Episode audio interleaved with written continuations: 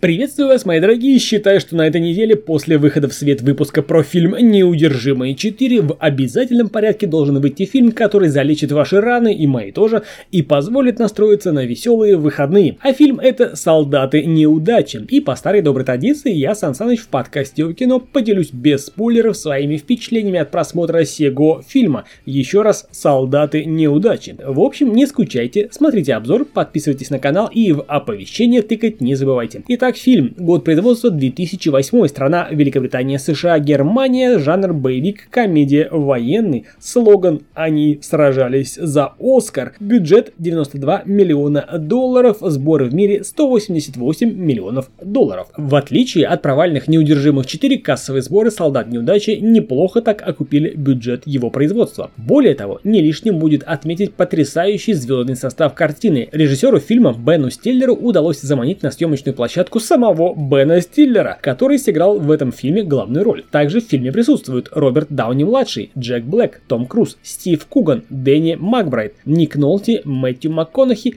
и многие-многие другие. И это не говоря уже о других звездах, снявшихся в эпизодических ролях, а они там есть. Сам фильм не что иное, как яркая, задорная и юморная черная сатирическая комедия, высмеивающая разнообразные клише голливудских боевиков, таких как Рэмбо, Хищник, Взвод, Мы были солдатами, Спасение рядового Райана и другие. История фильма тоже не совсем стандартная, и она такова. Для съемок фильма о герое войны пригласили кучу звездных актеров, но каждый манит объявить себя звездой первой величины, а потому работать в команде не получается, проект собираются закрывать и урезать финансирование. При этом актерам об этом вообще ничего не сказали. Тогда режиссер вместе с пиротехником решают забросить наш звездный состав в самую чащу джунглей, выдать им холостые патроны, чтобы те ощутили весь ужас войны и безысходность, дабы снять самый натуральный фильм о войне. При этом режиссер не подозревал, что актерам придется столкнуться с настоящими вооруженными до зубов бандитами-головорезами, органами,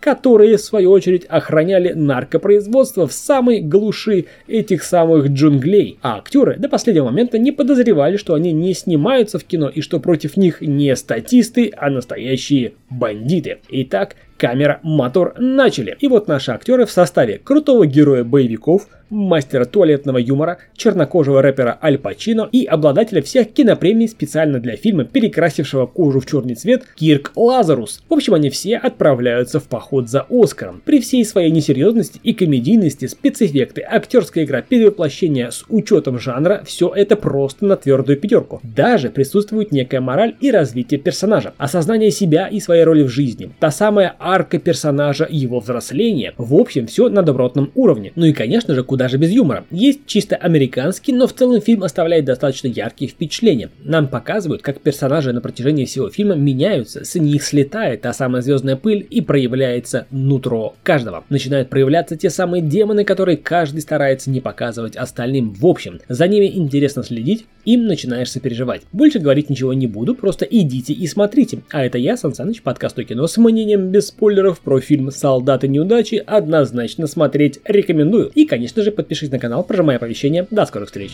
Пока.